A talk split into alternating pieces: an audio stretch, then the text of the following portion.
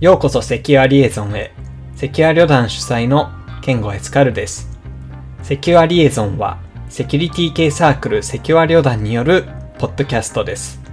専門性を持つゲストを呼びながら、DNS、クレジットカードなどの一般利用者のインフラ層からホットなインシデント、さらにキャリアの話など様々な話題を提供いたします。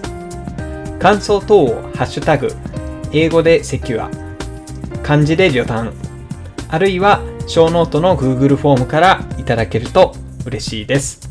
では、エピソードに入っていきましょう。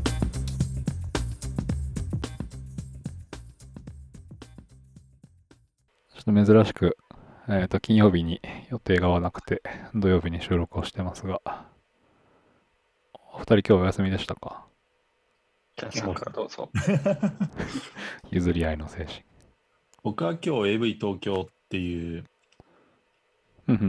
まあ、日本で結構歴史があるのかな？長い間やってるうんセキュリティのイベントがあって、その中でミニハードニングの開催をやってきましたね。おああ、ちょっとはいはいはい。開始頭で、はいはいはい。ちょっと運営側がトラブって、ああ、リアルイベントあるあるですね。ちょっと開始ぐだってしまいましたけど、あと、まあ、あの、基本運営側がいわゆる攻撃側レッドチームって呼ばれるところで、それをまあ参加者が守る側ブルーチームって呼ばれるような形式でやるんだけど、攻撃側の攻撃が刺さるたびに、こう、酒を飲むっていうレギュレーショ そうですねした。結果、はい。ちょっと競技終了後何人か消えてったっていう、まあ 運営側ですけど、それは。はい。そうですねえ。それって何ですか？刺さった数かけるチーム、刺さったチームの数って感じですか？っていう主張を僕はやったんですけど、それはさすがに無理っていう話になったので、まあ、あの、一回、ちょっと全チーム一斉に攻撃するんで、はい、まあ、1チームでも刺さったところがあれば、一杯飲むっていう。はい、なるほどね。はい。あのちゃんとそ、の酒の飲む数は、その脆弱性ごとにユニークなんですか？いや、あのーまあ、同じ攻撃でも何回も刺さったら、そのために。マジか。はい。まあ、ちょっと唐突ですけれども、えっと、まあ、そもそも AV 東京っていうのが、えっと、まあ、2008年かな、確か。ぐらいからやっている、まあえっと、コンピューターセキュリティに関する発表と、まあ、気軽に情報交換をするコンピューターセキュリティのカンファレンスイベントですと。うんえーひとときの楽しい時間をドリンクとハックで過ごしていませんか？というところで、まあ、割とその会の趣旨が、えっとまあ、 no drink no hack というのがずっとスローガンにありつつ、もともとね、まあ、こういうご時世なんで、確か今年はオンラインで開催をすると僕は。うん、聞いてるんだけど、まあ、もともと結構ね、あのリアルなホホールというか、まあ、イベントホールみたいなところを借りて、まあ、お酒を飲みつつ、割といくつかの島に分かれて話しながら、トラックを聞きながらというイベントだったんですが、まあ、今回はオンラインでもやってるにもかかわらず、まあ、随分と。ちなみに、攻撃はどれぐらい用意しておいたんですか、分母としては。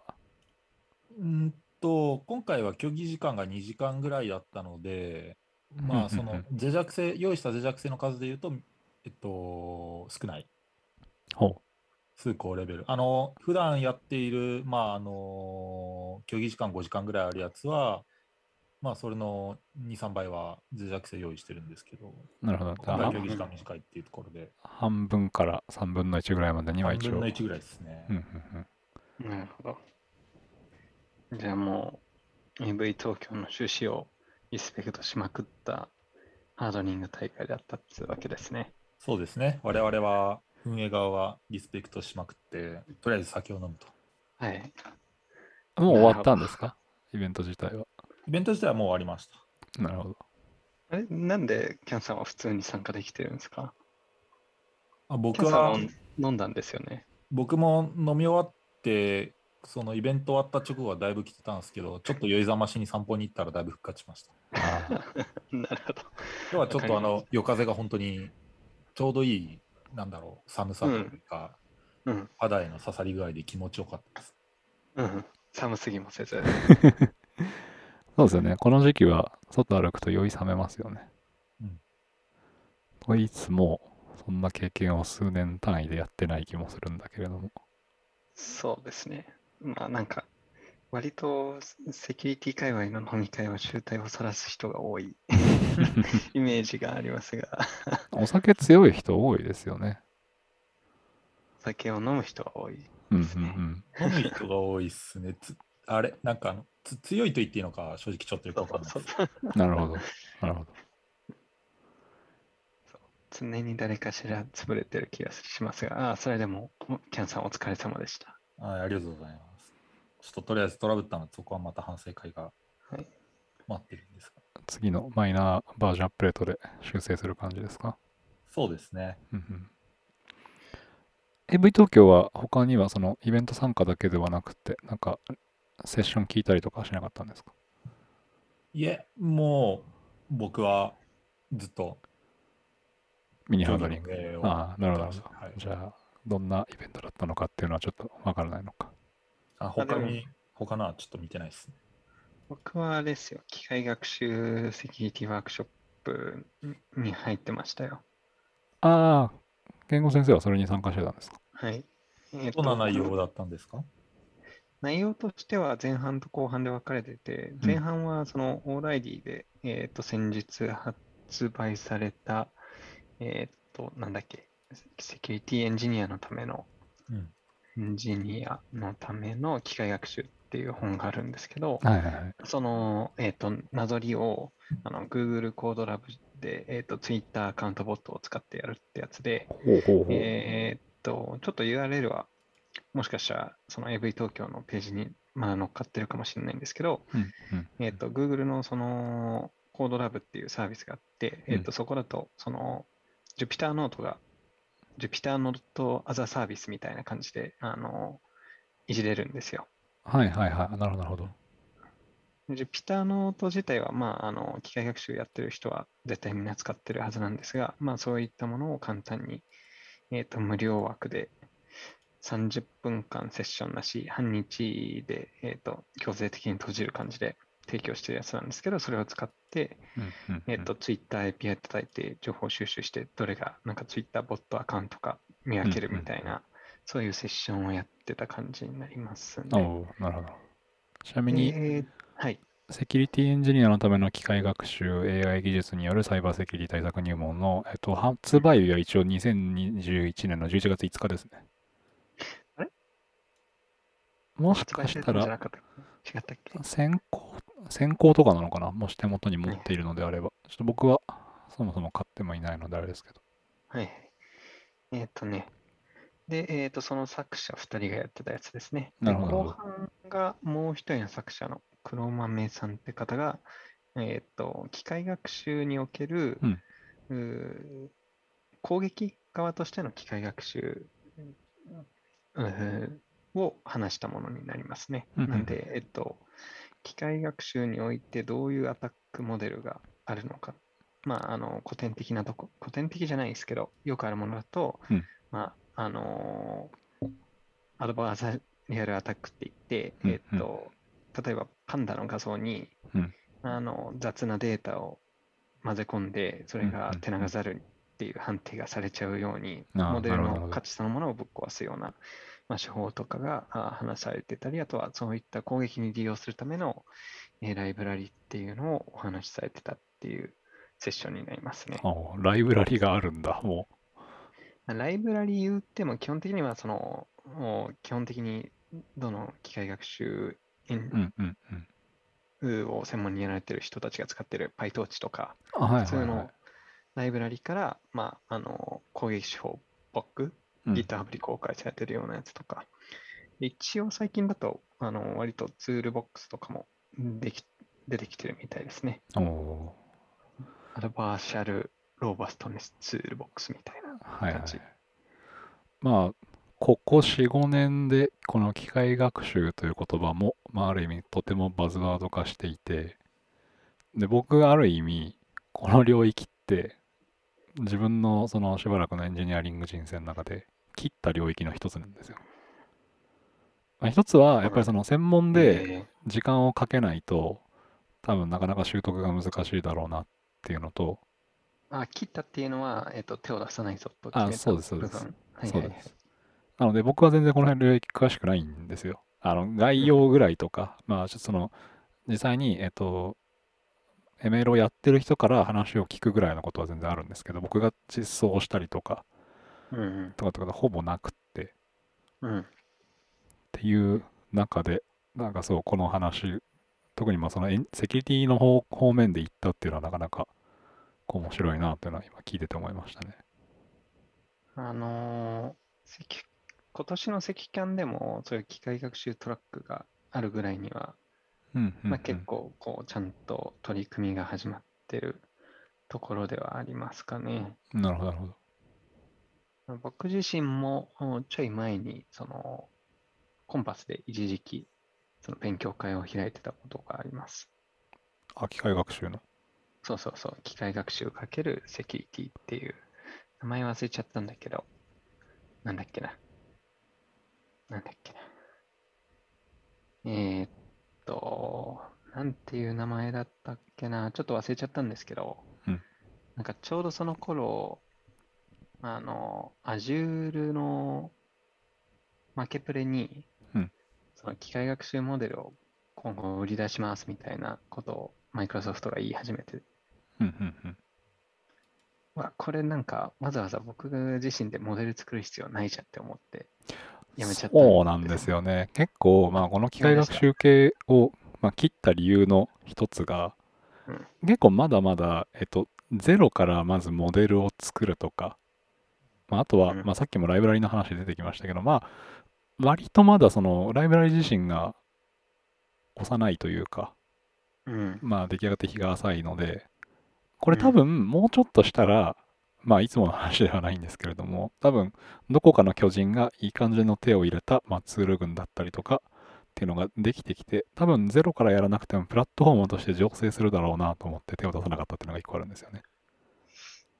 まあなんかちょっと僕も途中で切り上げちゃったので、あれなうんうんうん。んだけれども、最近だとそういう、じゃあ一緒にデータソース集めてこようぜっていう動きも結構激しくて、えっと、以前、なんかモルドールっていう名前で、えっとデータソースを集めるあのプロジェクトが今解明して、ちょっと名前が特徴的じゃなくなっちゃって、あのパッと頭に思い出せないんだけど、そういうのもありますし、うんうんうん。あと、なんだかんだ言って、えっと、ここら辺は、僕は、その、データをどう持ってきて、前処理、ETL をして、で、それを、あの、学習モデルにかけるかっていう、その一連のパイプラインが、うんまあ、重要かなと思ってるんですよね。で、そういったところで考えると、逆に、実は、その、巨人であっても、誰もが使えるモデルって、実は使えないんじゃないかなっていうふうには若干思ってきてはいるんですよね。なるほど、なるほど。えなんだかんだ言って自分たちでやるしかないんじゃないあまあ、ものにはよると思いますよ。なんかうん、例えば Azure AD のあのサインで、その不正な、不正そうなログインを検知するとかは、もうそれはそれこそ、なんか、マイクロソフトさんよよろしくお願いしますみたいな感じで、まあ、実際にマイクロソフトも、あの、今回、新しく採用したモデルで、検知率がうんパーセント上がりましたみたいなブログ出してますし、うんうんあの共通化できる部分はあるといえど、多分その会社の事業に合ったモデルを作るには、きっとその今のアプリケーションと同じで、えー、とある程度自分たちで頑張るう必要があるんじゃないかなとは最近思ってますね。うんうんうんあの、そうなんですよね。実際の攻撃自体って、やっぱりその自分たちの環境によってやっぱり全然変わってくるので、そういう意味だと、やっぱ自分たちに合わせたデータセット、まあこれ多分ビジネスでもそうだと思うんですけれども、やっぱその顧客に合わせたデータを元に、まあ、自分たちのビジネスの中に machine learning だったりとか、まあ、機械学習系のものを入れていく、判断の軸として入れていくっていうのは、あのよく取るアプローチだと思うんですけれども、同じように、セキュリティも、まあ、自社がさらされているものに対してどう対処していくかっていうのがお仕事なので、うんまあ、もちろんそういう観点もあるんですよね。いうのと、まあ、言ってた通りで、やっぱり、とはいえ、一般的な攻撃情報とか、まあ、えっと、昔から言われてるのは、まあ、教員インテリジェンス情報とかっていうところですかね。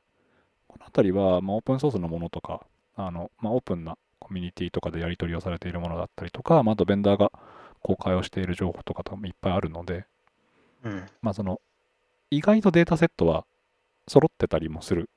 あの切り口を変えると、すでにあるものもあるみたいな。うんじゃあそれをどうこねくり回していくのかっていうのが、まあ多分仕事のやり方になっていくと思うんですよね。うん。うんわかりみですね。そうなんですよね。まあ、あの、ちょいちょい頭をよぎるのは、やっぱりその普段、ログの分析とかを仕事でやっているときに、まあ、どんどんどんどんそのログの種別と、あの、ログ量っていうのがやっぱり、コンピュータリソースがどんどんどんどん強くなっていくと、まあ、比例してどんどんどんどん上がっていくので、うん。まあ、そういう部分で効率化っていうところで、なんかこういう機械学習系のまあ特徴量を出すとか、うんまあ、品質のものを出すとかっていうのはちょっとやりやりたいなと思うタイミングはありつつも、なかなかちょっとサボり気味な領域ですね、この辺。難しいっすね。なんか、あのこの間、そのグノシーのす、なんか関さんっていう方がツイートし、ツイッター出してたんですけど、あのそれ機械学習モデルじゃ、機械学習しなくていいですよねっていうケースも、そのうん。本職の機械学習マンから見たら結構あるらしくて、ああ、そうなんですよね。うん。あの、本当に俺らが課題したい、解決したい課題って機械学習によって、なんかいい感じになるんでしたっけっていうのは、こう、まあ、そもそも論として実はあったりするんですよね。なんかまあそういう意見があるだけですごく僕嬉しいなと思いつつ、あおこれもう完全に僕のあの個人的な感覚なんですけど、うん。日本って結構なんかそういう領域ごとの溝って大きくないですか？まあ、領域というと、例えば、えー、と今の話で言うと、まあ、そのセキュリティをなりわいにしている人たちと、まあ、普段から、えー、と機械学習をなりわいにしている人たちっていうのが意外と混ざってない。まあ、そうかもしれない。そうかも。うん、うんそうね。で、まあやっぱりそれって一番初め僕が思ったのは、まあやっぱ開発をしてる人と、あまあ実際にプロダクトを作ってる人たちと、まあそのセキュリティのベンダーの人たちっていうのに、まあ随分大きい溝があるなって思ってるっていうのは、まあこれ普段から割と端々に話をしてるネタではあるんですけれども。ね。うん。なんか意外と、まあそれこそ、あの、アメリカのエンジニアとかと話をしてると、うん。まあ、そもそもなんていうのかな、あの、領域の分け目がすごく少ないなって思うのと、えー、そうなんだ。あ、例えば結構びっくりするのは、あの、日本の営業の人って、まあ本当にあの製品の説明ができて、まあ物を売れてっていう人ばっかりだと思うんですけれども、うん。なんか向こうの営業、西海岸の方のとかの人で、まあ、セールスだよっていうふうに言いつつ、めちゃくちゃコア技術の話し始めたりとかする人結構いっぱいいるなっていうのは、結構暗記してる時にすごい思ってて。うん。それプリセールスエンジニア的な。プリ、プリリセールスではないんですよ、その人。全然、本当にセールスの、それこそなんだろう、まあ、それなりの偉い人、まはいはいはいあ、。セールス部隊をまとめてるようなレベルの人が、まあ、技術的な質問を投げようと思って、まあちょっと後日でいいからエンジニアにこういう話をしてほしいんだよね、みたいな話をした瞬間に、ああ、それはね、こうこうこういう風な処理になってて、これがこうなるはずだよ、みたいな話をペロって返してきたりとか。ああうんありますね。で、同じように、なんかその、セキュリティの人も割ともうもっとシュッとこう、ものを作るっていう方向にも入っていってるし、うん。まあ逆になんかさっき言ったようなその機械学習系の人とかも、まあ今だと最近こういう攻撃とかが流行りだから、まあこういうデータセットを集めたりとかっていうの最近してるよねみたいな話とかは、割とポロッと話をしていて、なんか日本で仕事をしてる以上に、なんかこの人たちの守備範囲というのはめちゃくちゃ広いなっていうのはいつも感心するんですよね。うん。いいことですね。うん。っていうなんか違いがあるなって。まあ今のその、多分本職の人から見ると、多分僕らのすごく効率のあるやり方じゃなくて、多分もっといいやり方っていうのはあるんだろうなと思いつつ、うんうんうん。なんかうまいことこの辺を混ぜていくやり方っていうのはないかなっていうのは結構悩みどころなんです。あとなんかちょっとだからその手を出しにくいなと思ってしまう、なんか心理的な障壁になってるんですよね。多分これ僕がやんなくても本職の人に任せた方が早いなみたいな思うとタイミングがすごくあって。ただ、現実世界だと本職の人はなかなか使われづらいとかうん。っていうのはあるかなっていうのはところですかね。なるほどね。まあなんかそういうのをたまにそう自分がやるより本職の人にやってもらった方がいいなと思いつつなんか本職の人たちは本職の仕事で忙しそうだから、まあ、ちょっと本職の人がやる時間かかりそうだけど、それでもトータルで見たら自分でやった方が早いなっつって、手を出すことはまあまあありますね。うんうんそこでなんかスケジュール調整したり、なんか他の施策とのなんか優先度とか話し出すと、もうシュッてやっちゃった方が早い。トータルで見ると早いな。うん。わそんな。感じで手を出していくっていうのをやっていけばいいんじゃないかなとは思いますね。うんうんうん。はい。まあね、やっぱその自分の幅をどこまで広げるかみたいなので、ちょっとまあ、どう考えてもその地続きじゃない技術体系のところだと、まあ、ひよってしまう日も時々あるなっていう感じですかね。ああ、そうだね。でも、あれじゃない？なんか、その、もの次第っていうか、うん。例えば、なんかセキュリティエンジニアが CSS とか、くっそ詳しくなるモチベーションってあんまない気がするけれども、うん。例えば、ログの内容から、こう、ある程度、そのアラートとしてあげたいものをうん。絞り込んで、えっと、自分の判断を下したいところを下げるっていう意味では、多分、その機械学習とかデータ分析っていうのは、割と僕は今後必須だと思っていて、うん。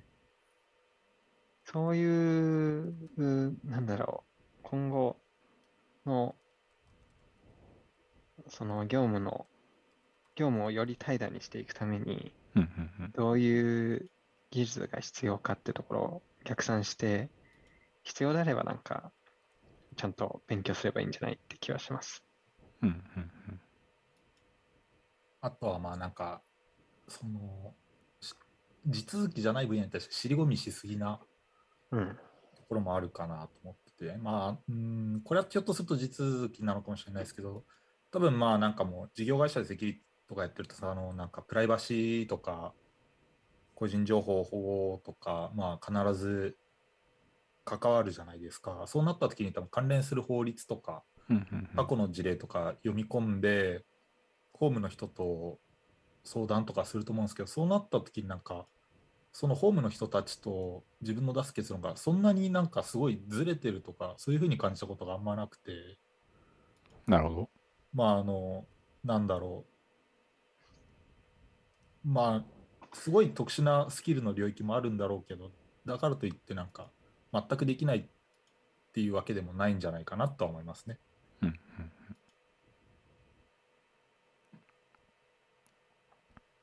ていう意味で、なんかその辺は、そう、なんかいろんな人が結構尻込みすぎなんじゃないかっていう気もしますね。おおー。なんか思い当たるエピソードとかがあるんですか？いや、まあなんか普段仕事してて、まあ例えば、まあ今ならまあ金融の会社いるんで、まあその金融関係の本とか法律とか、まあなんだろう、そこのビジネスモデルとか勉強したりするんですけど、その時になんか、まあうちの会社なら今後こういうビジネスモデルにシフトしていかないといけないねとか、うん、まあ法律周りもこういうこと考えないといけないよねってなった時に、そそんな大きなズレが出たことがあんまないっていう、そんな感じの経験なんですけど、なるほど。まあなんであ、そのちゃんと法律とかガイドラインとか、まあそこの専門的な分野の本とか、数冊読み込んでみれば、まあなんかその分野のトップとまではいけないですけど、そのきちんと対等に話せる領域までは割とシュッといけるんじゃないかって、まあどの分野でもって思うところはありますね。おーすごいいい話ですね。なんかそういう時に、まあ、初めに手をつけるものみたいなのってなんか指標ってあるんですか？多分闇雲に手出しても結構きついなとは思うんですけど、ああ、その専門の人たちと話を目線を合わせるために、まず何をどういうところをやっていくかみたいなのって。うーん。まあその時のそのなんだろう異臭というか何が問題になってるのかっていうところからですね、やっぱその目の前で課題として積み上がってるところ、なんか逆にそのいきなり網羅的に全部薄くみ広くみたいな、そういうことは意外、あんまやらなかったりしますけど。なるほど。僕はもう大体そういうちゃんと話せるようになりたい人に対して、おすすめの本を教えてくださいって言いに行きますね。ああ、もう素直に聞いてしまうと。そう。それもすやりますね、はい。七七さんには、あの、あれです。あの、コーセーラの機械学習、スタンフォード大学の人たちがやってる機械はいはいはい。学習クラスは強くお勧めします。おおなるほど。それどう言って点点でおすすめなんですか？うーん、そうですね。少なくとも、多分、あの、セキュリ、僕が最初に話した今後出るオーライディの、うんうんうん。えっと、セキュリティ、機械学習の、セキュリティエンジニアのための機械学習。機械学習の内容は多分網羅できます。おおなるほど。で、えっと、実際に実務で、えっと、どういうデータをこう持ってこなきゃいけないのかっていうのも、あの、一気にイメージしやすくなるんで、うんうんうん。で、あと、多分その時に僕が考えてたその脅威モデルって、習いながら思ってた、なんか自分が攻撃者だったら、ここら辺攻撃するなって思ってたことが、まあその実際にその後のアドバーシャルアタックなどの論文でも出てきた感じで、あのずれてはないんで。その今後、機械学習が来ると考えるのであれば、まあ、お仕事的にそういうリスクアセスメントとかは避けられないはずなので、そこら辺の解像度が一気に地のついた、地に足ついたあの内容になると思います。なるほど。まあでも、今だと割と書籍も充実してるんで、セキュリティという意味での機械学習というのも充実してるんで、うんうんうん。まあわざわざコースを取る必要もないかなって今思いました。ああ、まあ、書書籍見ればっておお題に本変えましょう。なるほどまた、じゃあ何週間か後の積んどくが。後でポチるか、じゃあ。まあ、してくださいうん機械学習はそうですね、まあ、さっき言ったちょっとニニッチっていうか、その、付け焼き場で、こう、ちゃんと話せるところまで行くっていうのが、うんまあ、僕もその分野あまりよく分かってないので、難しいのかもしれないですけど、まあなんかパターンとかは、割となんか充実してきたんじゃないかなっていう気がします。うんなんか、まあ、裾野は広がってますよね。やっぱりこれだけ話題になったっていうのが。こういう KPI を計測したい場合は、こういうデータを取って、それをなんかこの、まあ、ライブラリなのか、アルゴリズムなのか、ツールなのか分かんないですけど、それにかければ、おおよそそこまでずれたものは出てこない。そこから先なんかすげえチューニングしようとすると、ちょっとかなり専門的な知識が必要になるとか。まあでも多分手出したらそこをやりたいんですよね、一番。多分ツールで、ま、ツール回してやるだけだったら多分誰でもできるので。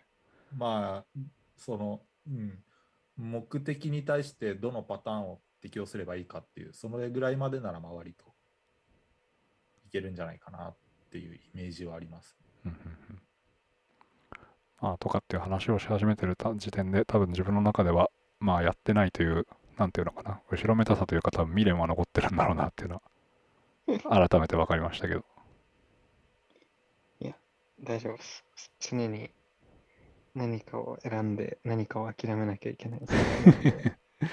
まあそうですねやっぱり全ての事象に手を出すには体と時間が足りなすぎるというのがこの IT の領域なので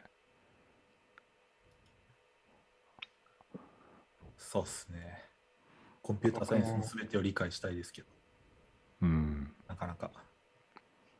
僕は10年後、ですね、あの、宇宙ステーションについてるロボットアームの制御やりたいですね。ほう突然だな結構まあ割と、あれ、割と最近やりたいのそれじゃねっていうのに最近気づいてきました。おーなるほどあ宇宙に行きたいんですか？うーん、なんか小学校の頃から多分一番最初になりたかった職業って宇宙飛行士なんですよね。おおすごい。ちなみに僕は一番初めになりたいと思った職業は生物学者でした。えー、なんと。えいや、逆に合うかもしれない。あの、僕すごい昔から動物が好きで、それこそ昔はいろんなもの買ってたんですけど、まあ今ちょっと賃貸だっていうのもあって全然買ってないんですけどそれこそ、あの、昆虫、あ、そうそう、昆虫とかそういうレベル？昆虫もだし、えっと、まあ魚類も、えー爬虫類、両生類も、まあもちろん哺乳類も、多分馴染みがないのって鳥ぐらいじゃないかな、僕だと。マジか。うん。そんなに変え、そんなにすごまあいろいろ、いろいろ買ってましたね。い。え、じゃあちょっと後で僕がツイッターでリスト作ってる生物学者リストを送りますよ。おお、ちょっと絶対面白いと思う。あの、いまだに結構家の中だと、あの、もう当時買った広辞苑ぐらいの分厚さの、あの、英語の生物図鑑とか、もう百科事典に近いものかな。はいはい。あとは、えっ、と、爬虫類、両生類のそういう写真集とか、うん。あとね、最近よく使ってるのは、あの、釣った魚が何だったっけっていうのを生物学的に調べるときに、なんかそのうん釣れる魚のまあポケット図鑑みたいなのがあって、それを、まあ、今年何釣ったっけかなっていうのをちょうど先週ぐらいにまとめてたんですけど、あの、へーそろそろ寒くなってきて僕は寒い時期はあんまり釣りに行かない人なので、魚拓とか取るんですか？魚拓はね、人生で2回ぐらいしか取ったことないですね。ウェブ魚拓は。ウェブ魚拓はまあいっぱい見ますけど、はい。それこそね、ウェブの世界で釣りとかはね、あの、あんまりやっちゃダメですよ。なるほどね。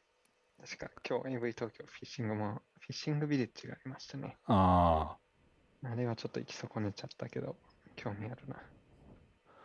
あ。あの、ちょっと前に Google が、あの、フィッシング詐欺の見分け方が難しいよっていう話の、まあ、サイトを紹介したじゃないですか、このポッドキャストで。してた。はい。はい。似たようなやつを最近、えっ、と、MacOS の端末管理の、あの、JAMF っていう会社があるじゃないですか。はい。うん。そこが最近プロ、セキュリティ系のプロダクトを出してるんですけれども、そうね。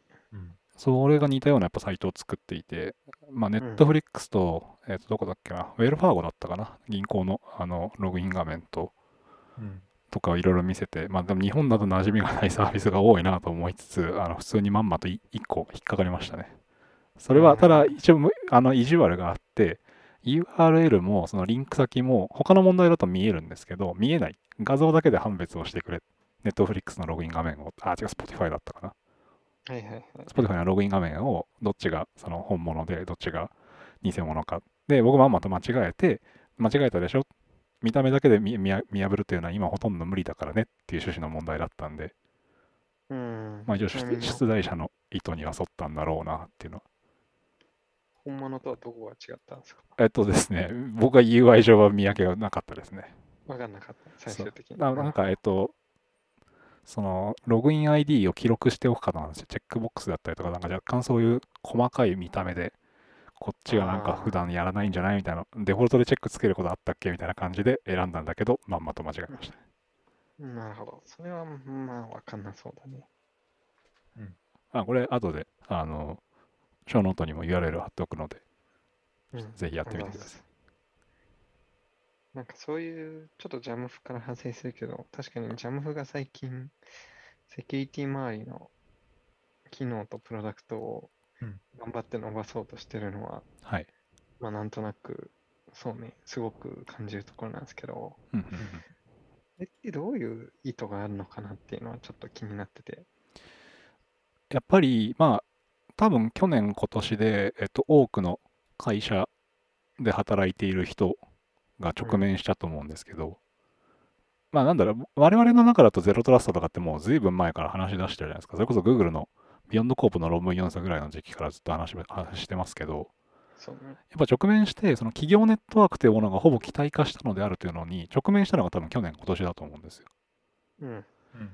うん。で、大体今までのその会社におけるセキュリティ対策って、まあ、対策ソフトを多分端末に入れましょうっていうのと、うん。えーファイアウォールを置きましょう。で、ファイアウォールの付近とかで、まあ、サンドボックスだったりとか、まあそういうネットワーク系のセキュリティ機材を置いたりとか、ですよね。っていうのが多分大体どこの会社もテンプレとしてまずやることだと思うんですよ。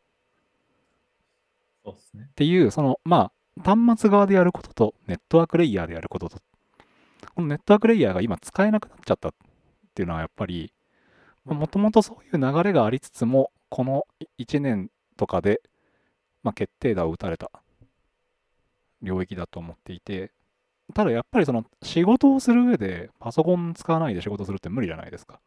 ほぼほぼ。うんああまあ iPad でやる人とかも多分いるかもしれないですけど、あのエンドポイントというものはなくならないんですよね。なので、まあそこのエンドポイントを管理をしているソフトウェアで、じゃあついでにその端末の状況を見ようとか、まあなんなら対策までやろうっていうのは、まあなんか、プロダクトを伸ばす方向とか、投資の判断としては、割と必然的にそこを踏み込むよなっていうのはやっぱわかるんですよね。やっぱり一個、まあマイクロソフトが、まあもともとそこも、まあ OS そもそも持ってる人たちなんでっていうのもあって、まあ今すごく頑張ってるじゃないですか。ディフェンダーを含めて。っうんうんていうのと似たような流れで、まあ Apple は、あの、純正ではそういうのをやってきてない。今のところそういう話も聞いたことないですけど、まあその企業で MacOS を使うとなると、まあ多分 JAMF を使って端末管理をするというのが今ほぼほぼ主流なのかなと思うんですけど、まあなのでそこの人たちがセキュリティ領域も手出しますっていうのは、まあ自然な流れだよなと思いますね。なるほどね。ちょっと質問変えるけど、はいはいはい。これは、うん、勝てそうなのかなああ。どうなんですか？まあ、その MDM 界隈の今、シェアとかをあまり真面目に追ってない。なぜならば、僕は今、マイクロソフトに統合しようとしているので、全てを。はいはい。うんあまあ、そのジャムすら僕は今ちょっと捨てようかなっていうチャレンジを今してるので。まあ言ってたね。そうなんですよ。まあ、やっぱ OS ごとにツールを分けるっていうのは、一番、なんていうのかな。僕の美学に反するので、まあわかる。まあ、やっぱいっぱいいろんなもの管理したくないんでね。うん。うん合わせていきたいな今今やれるギリギリのところではないかなとか思いつつ今見てるんですけどそうなんだよね。あの、セキュリティ製品群を見せられても、どうもこう、うーん、今更かみたいな、なんか全部ジャム風で揃えてんなら、めっちゃうかなみたいな、うんうんうん。こう、いまいちこう、ピンときてないんですよね。まあわかる。あのこれ多分ここのこういう機能だよなとかってそのマッピングは自分の中でできますよね。大体、うん。そうできるんですよ。できるんですけど、まあなんかカートナーのマジックコードラントじゃないけど、はいはいはい何そんないきなり左下について、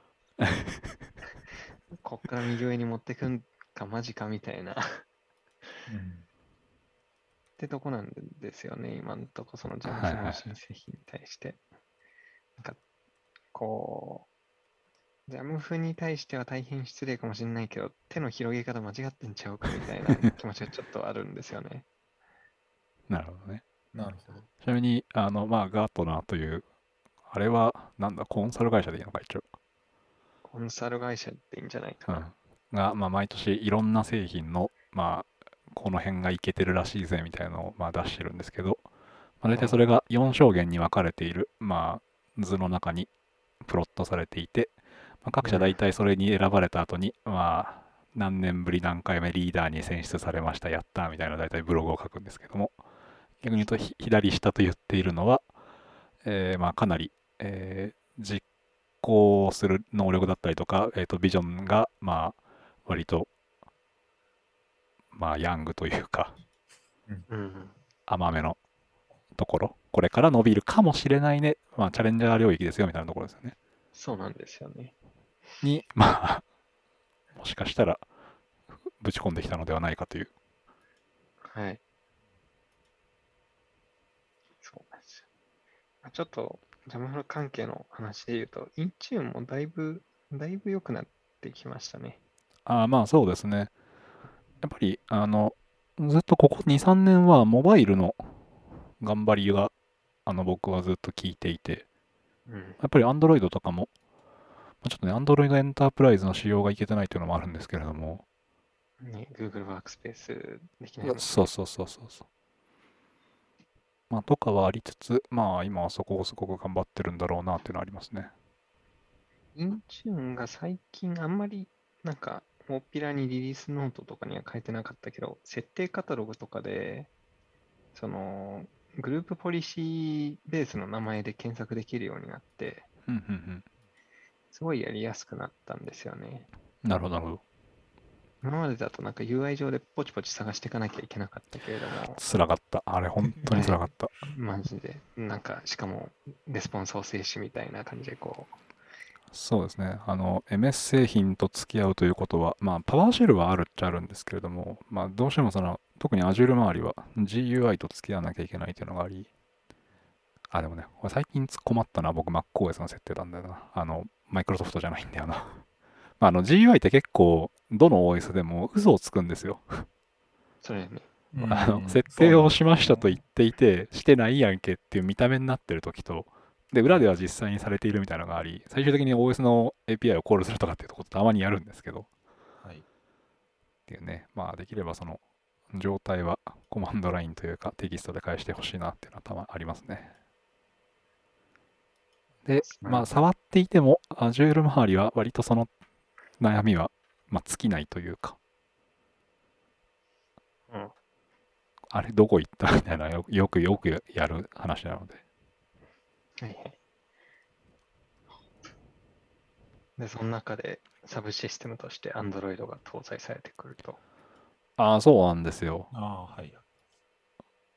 Windows 11で、えー Windows Subsystem for Android というのが、えっ、と、日本時間だと20日かなぐらい、まあ、ちょうど今週出ていて、えー早速試そうとしたんですが、えーこれですね、条件が結構厳しくてですね、まあ、えっと、メモリが8ギガ以上、推奨としては16ギガの積んでるパソコンにしてくださいとかっていうのを含めつつ、えーストアから、えーこのサブシステムをインストールできるんですが、一応、そのストアから僕は正式な手順では入れられなくて、なんでかっていうと、ロケールがアメリカじゃないと今、まだ。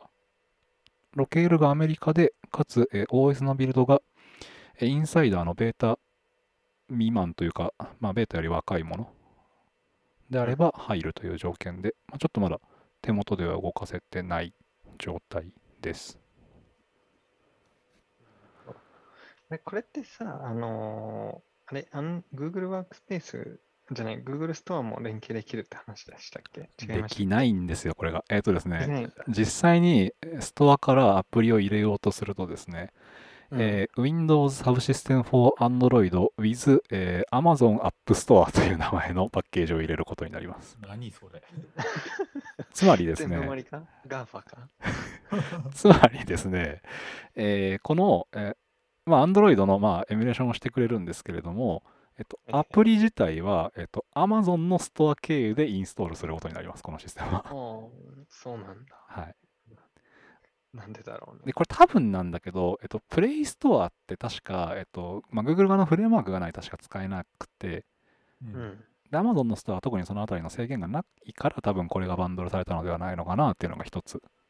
まあ、これ邪推ですね。全くん実際どこだかしらわからないです。へえ。なんか APK ばらまくのが流行り、流行りそう。あーまあそうですねとえー APK のサイドロードを一応できてるっていう、まあ、ああの英語の記事とかはまあすでに見かけてはいて、うんうんまあっていうのはやれるんだろうなと。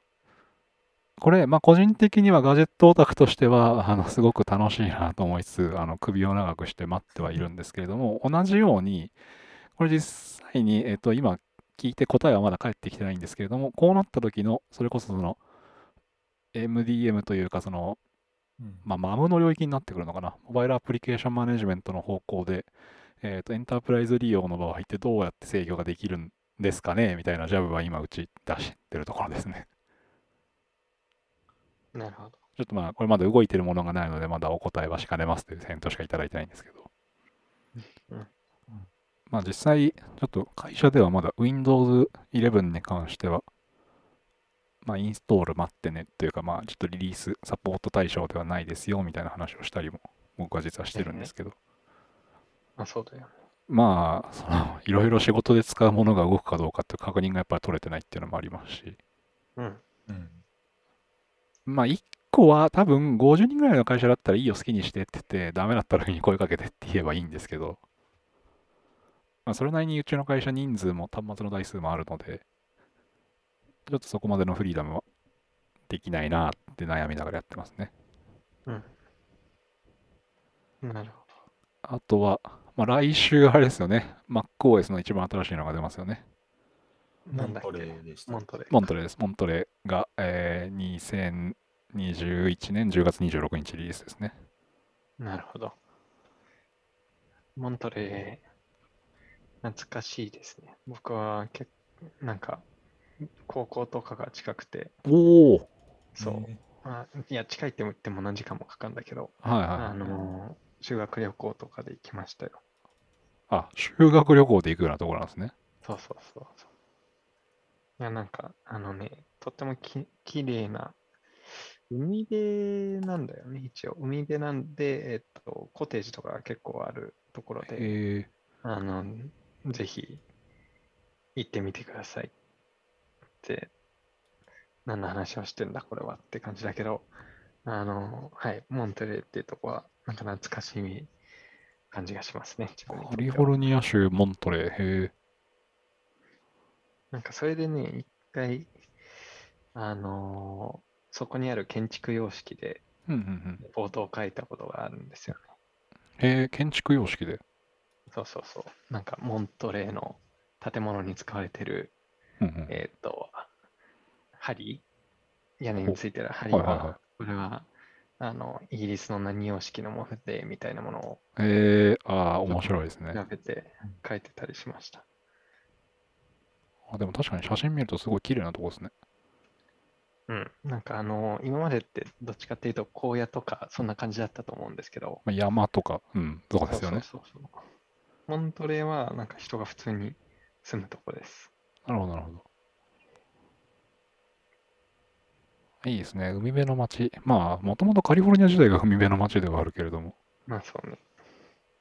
こういう綺麗な海辺の街に最近住みたいなとかってぼんやり考えてますけど。なるほど。まあ基本的になんだろう。山遊びと、まあ屋外で遊ぶことが多いので僕は。うん。そうすると必然的に海の近くに住むか山の近くに住むかになるんですけど。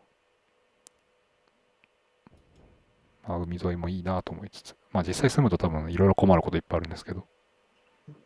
一発当てましょ そうですね。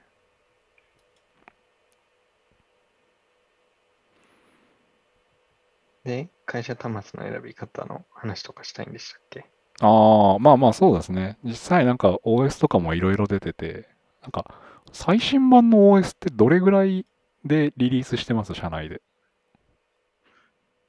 半年ぐらい？ああ、やっぱりそれぐらい開くか。まあ、さっき言ってたみたいになんか、ツール群がうんうん問題なく安定動作するのかっていうのに大体それぐらいかかるうん。感じですね。あそのプラ、多分、うん、一番影響されるファクターとしては、その会社で iOS 開発をやってるかどうかじゃない？はい。あの、まあ X コード最新版を入れさせてくださいというはい。そうす話と。るともう即ですようね。ん、じゃないと多分うん今後のリリース戦略とかにも影響されてくるし、うんうんうんかなり大きな、まあ、あの自分は Mac アプリ自体を開発している会社に行ったことはないけど、おそらくうんうんそういう特定プラットフォームに依存したあーアプリケーションとかを開発す、バイナリとかを作んなきゃいけない場合はうん。影響しそうだなって気がしますね。うん、まあやっぱり一番その実務においても多いのが一番新しい X コードを使いたいですっていうのもそのセリフなので、うん。まああとは、うん多分僕らのうち誰もやってないと思うけれども、それこそさっき話したジャムフィフの人たちとかは、ああもうリリースされた初日から入れておかないと困困るよなって感じしますね。まあそのための多分まあベータプログラムだったりとかっていうのだとははい。思うんですけど、まあそうですよね。やっぱり OS に関わる仕事をしてる人たちっていうのは当然見ていきますよね。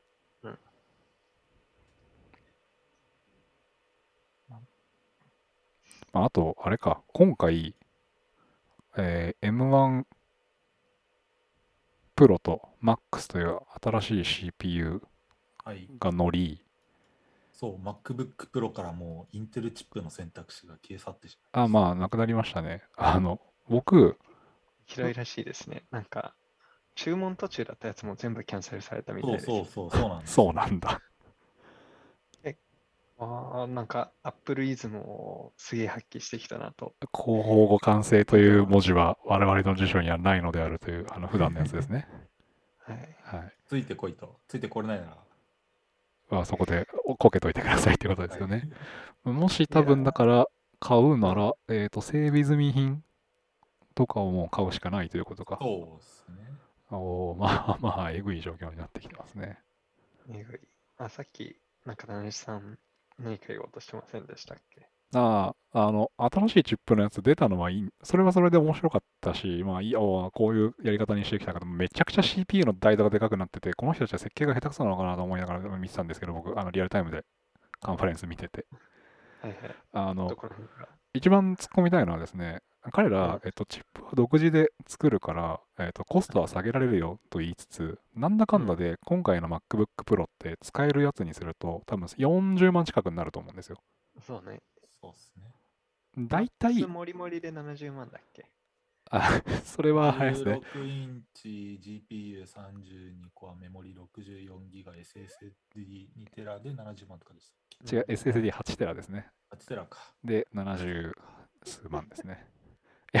ささすがに、さすがにそれは買わないから、まあ、買う人はね、あのもちろん映像系の方だったりとか、3D 系やられてる方っていうのは、あの、買うと思います。僕の友人でもその映像やってる人がいるので、まあ、そういう人はもしかしたら買ってるのかもしれないんですけど、いや、そうじゃなくてですね、あの、会社で1人当たりに端末代ってどれぐらい出せんのかなって思いながら、うーん、40万かっていうのは素直に悩んでたんですよね。まあ、そうだよね。値段出た瞬間に。これをじゃあエンジニアのやつらは Mac がいいとかって騒ぎ出すから出すとしたら、え、ちょこ、ね、予算みたいな話をやっぱ考えてて、果たして各社どれぐらい今回の発表については、社内インパクト的なものだったりとか、予算修正的な話があったのかなっていうのは、実は密かに気になってるネタだったりします。インテルの16インチで、ちょいと盛ろうとすると、それも結構32とか、そんぐらい普通にいっちゃう感じがした。あまあ、そななのでまあ、30万台前半で一応住んでたと思うんでですよねす。ね。うん、そうね。なんか多分そこから、ざっくりプラス10万ぐらいになってないかなと思ってて。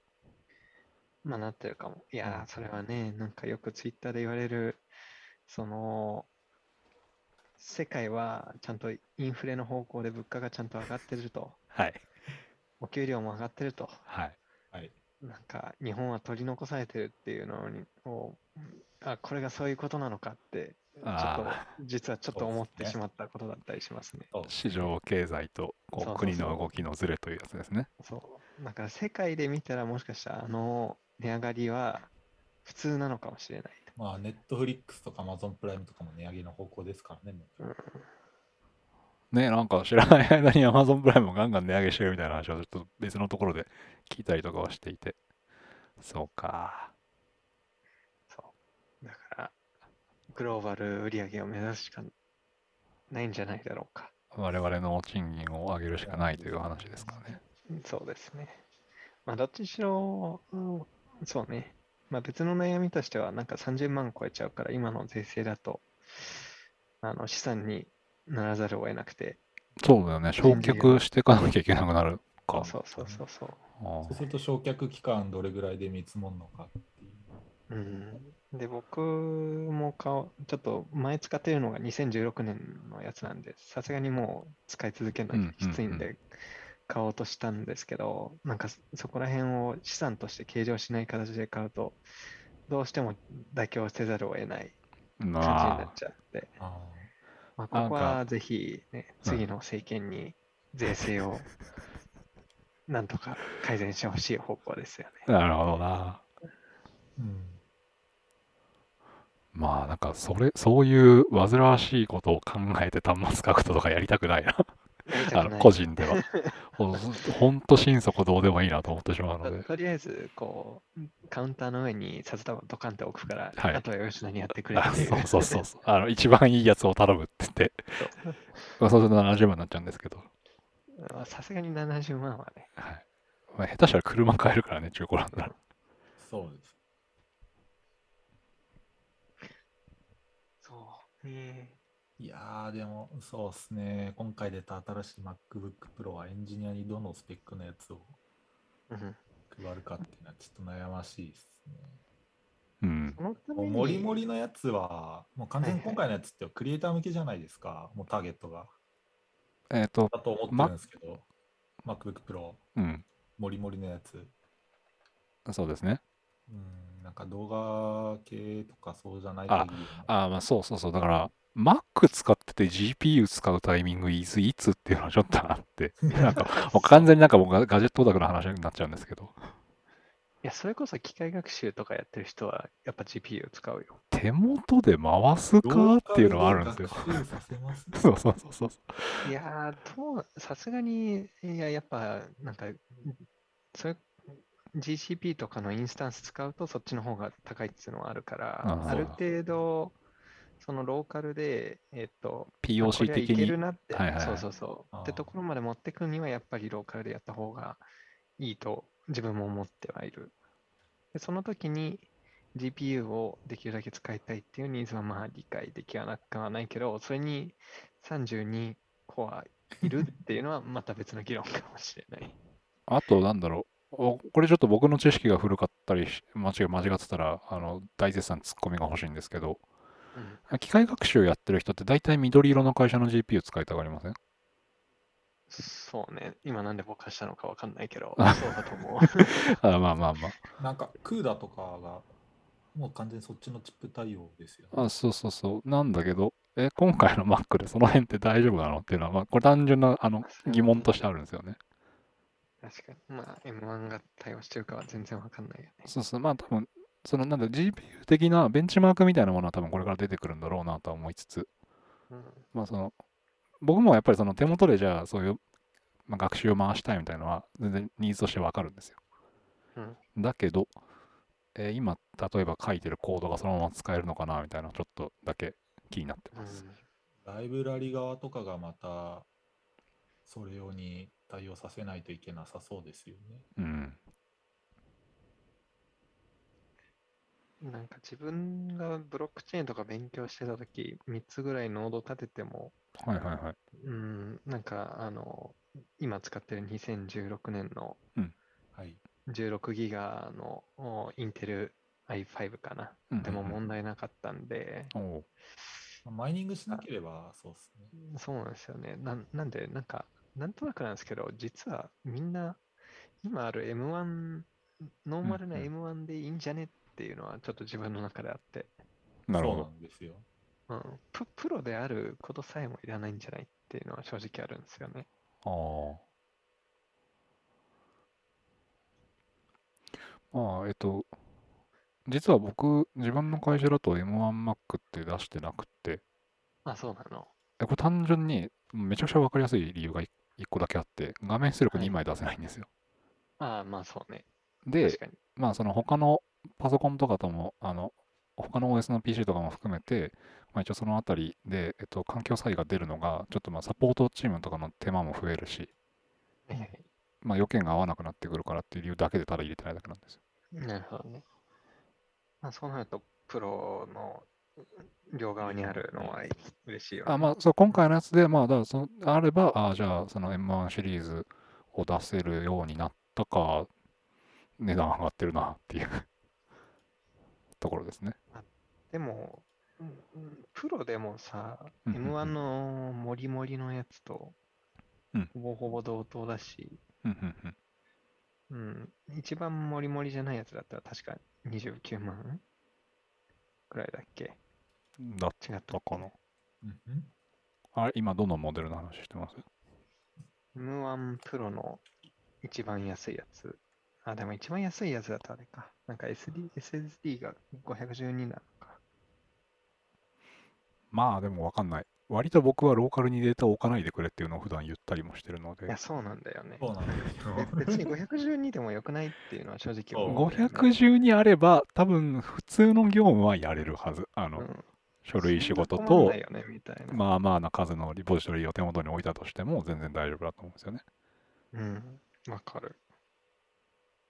まあ自分の使普段し使用で使ってる PC とかは1テラ1テラとか指してますけど OS ごとに。う んあのだあのリアルブートにしててあの Windows に1テラ、えっと、はいはい。Linux に1テラ割り当ててるんですけど。はいなるほど。でまあああともう一個僕はそのカカメラ写真をやるので、なるほど、ね。まあまあまあデータ食うんですよ。まあ一応手元でやった後にたすぐ退避はするんですけど、とはいえちょっと一回展開するときにあんまり夜に引っ張られたくないなっていうのもあって、まあ積んでますが、なんかやっぱそういうメマルチメディアなものをやらない限りは多分大丈夫だと思うんですよね。512で全然仕事できると思うんで。そうなんそうっすね。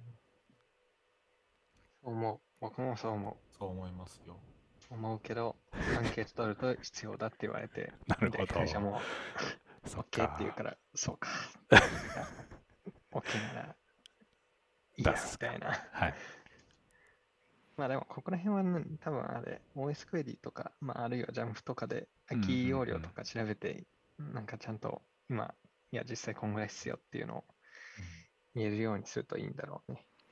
そうですね。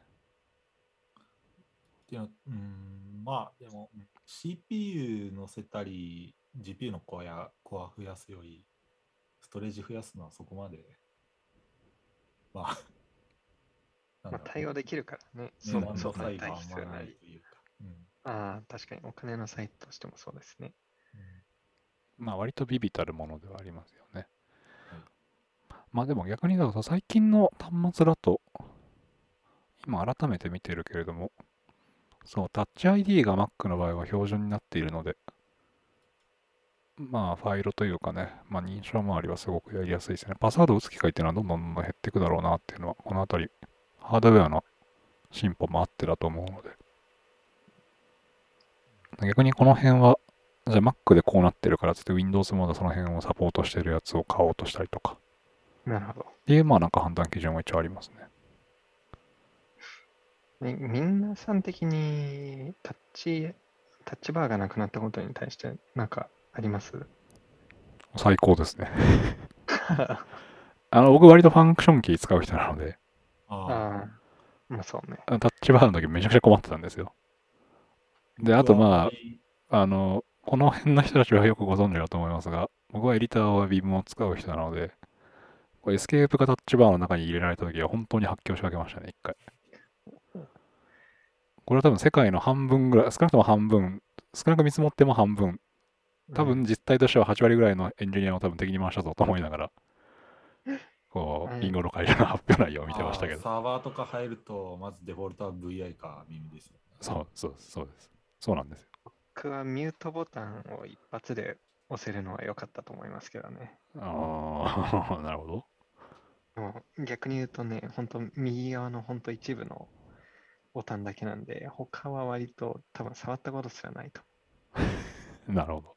僕も割とあのファンクションキーの列、ま、それこそ Vim でエスケープ押すときぐらいしか使って、ああ、でもな、ためたまに画面の起動、ああ、そうなんですよ。あの、今でこそ家しかほぼいないですけど、割となんかそれこそ、あの、社外に出てた時とかって、表でパソコン使う時に輝度の調整とかを、僕割とこまめにやっあの、バッテリー持たせるためとかもありつつ、わかる。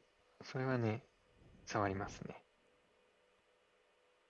っていうのと、まあ、ファンクション7以降、あ、6以降か。まあ、文字入力するときに割とファンクションを使う人だったので。あとなんか、大体 IDE のショートカットってファンクションキー系を押させません？僕はあれね、あの、なんか、メカニカルキーボードを使ってるんで、うん。別のとこにファンクションキーを割り当ててるんで、ああ、なるほど、なるほど。そんな困ったことがない。HHKB つないでるんで、そっか、あれ ?HHKB ってファンクションないんでしたっけ？なんかあの、HHKB 用のそのキーがあって、なんか特定のキーを押しながら、ああ、だマキーを押すとファンクションのどれになるみたいな。マップになってるってことか。はい。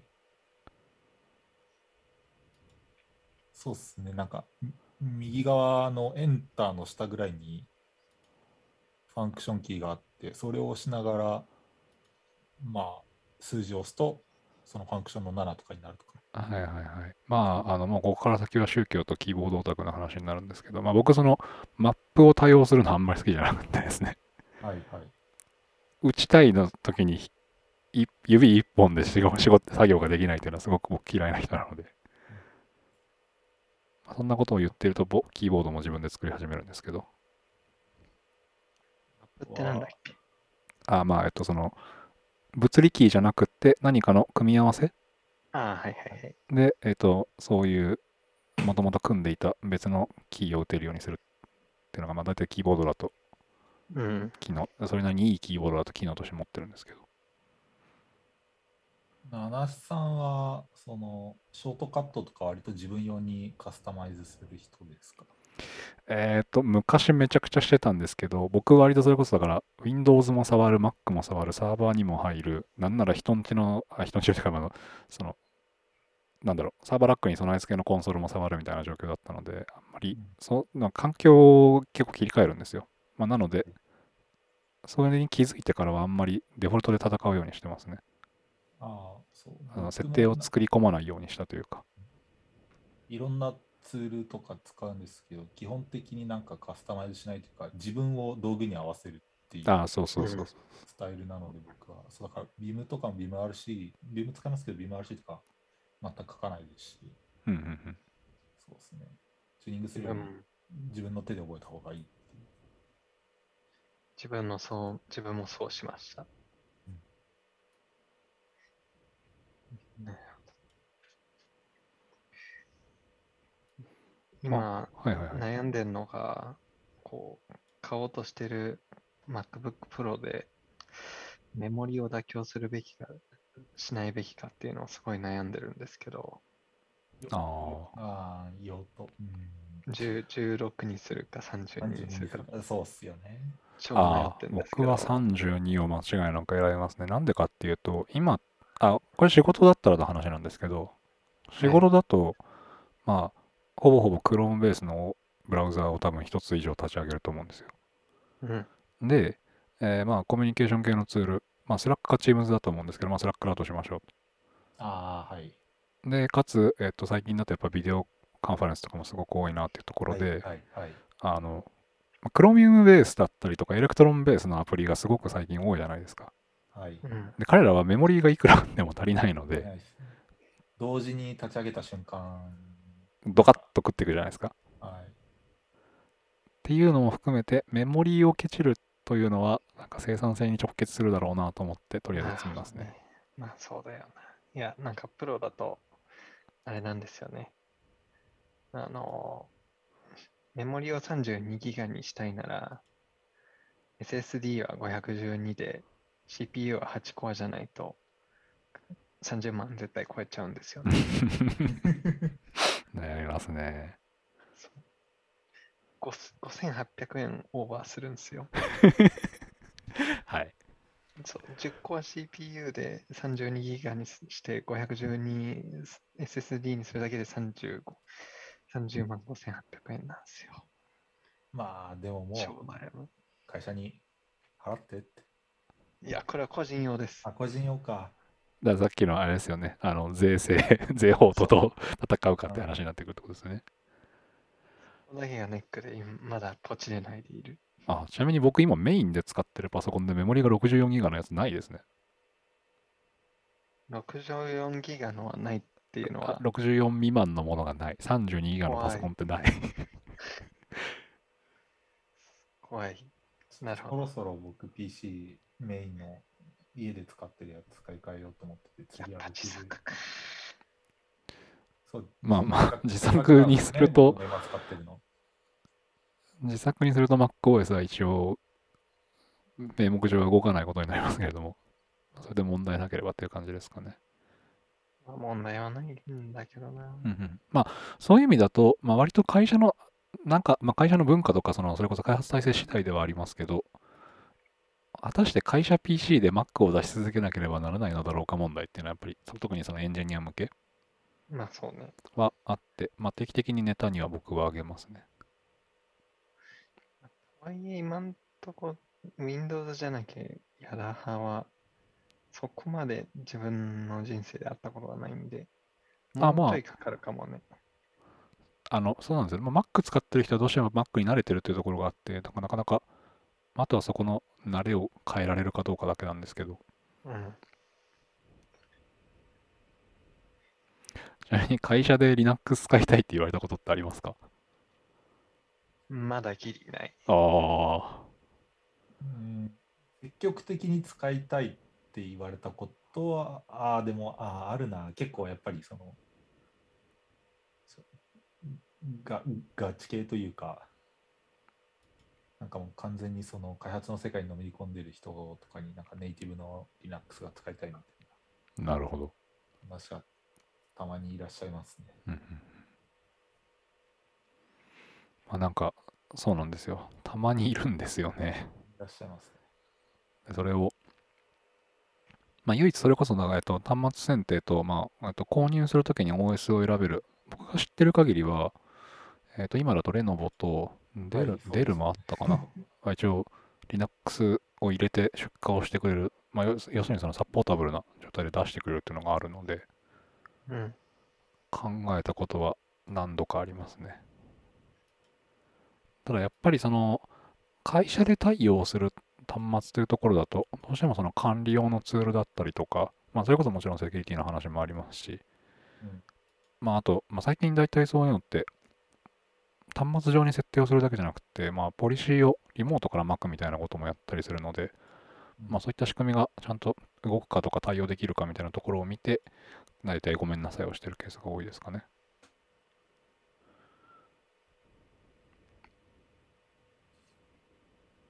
いや、わかる。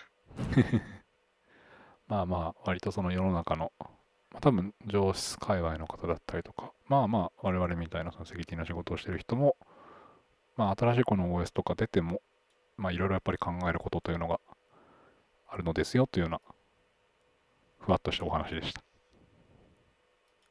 その割に1年ぐらいで出てくるからな、ちょっとしんどいんですよね。まあ、特にアもうちょっと Apple さんは3年ごととかになってくんねえかな。ップルはね、本当に1年に1回 OS、しかもドラスティックに変えてくるので、そんな頑張ん頑張んなくていいし、なんならなんか、リリースしたらリリース直後にゼロで数回上がってくるやんぐらいのやつなんで、そうですね。もうちょいこう慎重になってくれませんかねっていうのはありますね。あの、そう、ゼロデーサポートできない理由っていうのは、やっぱその辺もあって、割と最近出来が僕は良くないと思うんですよね。あの、最近？最近？まあ、割と、まあ、リンゴの会社に関してはちょっとあまりあれですけど、まあ、なんだろう、単純にそのセキュリティの問題も全然出てくるし、なんなら仕事ができなくなるようなバグを埋め込んでくるとかもあるじゃないですか。うん。うんだ最近だとなんだっけ？ど、日本語環境の MacOS だと ZIP ファイルが開けないとかあったな。えー数年前だね2年前、3年前とか、なんか突然 ZIP コマンドだとできなくて、とか、あなんだっけ？アプリをまた別で入れないといけないんですよね。だから本来、その Unix、Linux 系のものっていうのは標準ツールでやれるはずなんだけれども、なんかそういうくだらない不具合のせいで、なんかアーカイバーみたいのをまかなきゃいけないのみたいな話をしたりとか。うん。なるほど。これはね、そうたまたまなんかメ送られてきたファイルが開けないんですけどって言われた時があって、そんなバカなことあるまいべと思って、見てみたら、あの、ちゃんと Apple のフォーラムにイシューとして上がってましたね。なるほど。素晴らしい引き具合かと。いや、あれは、あれは結構びっくりした。そんなくだらないバグがあるのかっていうと、我々マルチバイト圏の人間というのは、やはりこうも軽視されているのかっていうのはちょっと悔しくなりましたけど。中国語とかってマルチバイト圏なの？そうですね。えっと、マルチバイトは基本的に、まあ、アジア、日本、えー中国、韓国、まあ、文字がそれぞれ違いますよね。まあならなんか、マーケットとしてそこまで狭くはなさそうだし、うんうんうんぜひ頑張ってほしいところですね。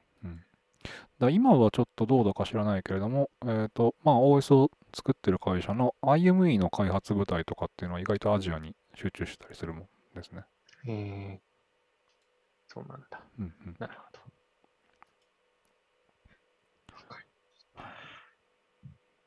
というわけで、1時間？そろそろそんなもんかな？はい。そんなもんですね。まあ、割と今日はゆるっとした話。まあ、イベント系が続きましたねっていうのと、まあ、OS のリリースに対していろいろやること、考えることとかっていうのはありますねっていうようなお話ですかね。よし。はい。あの、まあ、ちょこちょこ、あの、ハッシュタグをつけてご感想をいただいたりとか、まあ、あと、あの紹介をしていただいたりとかっていうところもちょっとずつ増えてきて、あの、我々としてはすごく嬉しいなと思ってます。あの、引き続き、まあ、この、ポッドキャスト聞いていただいての感想とか、あとこういう話が聞きたいとか、もしご要望あれば、あの、ハッシュタグの、えー英語でセキュア、えー漢字で両断、まあ、セキュラ団の方までつけて、まあ、つぶやいていただけると、まあ、我々が泣いて喜びますので、よろしくお願いいたしますと。よろしくお願いします失。礼します。はい。じゃあ、今日はこんなところで終わりにしましょうかね。はい。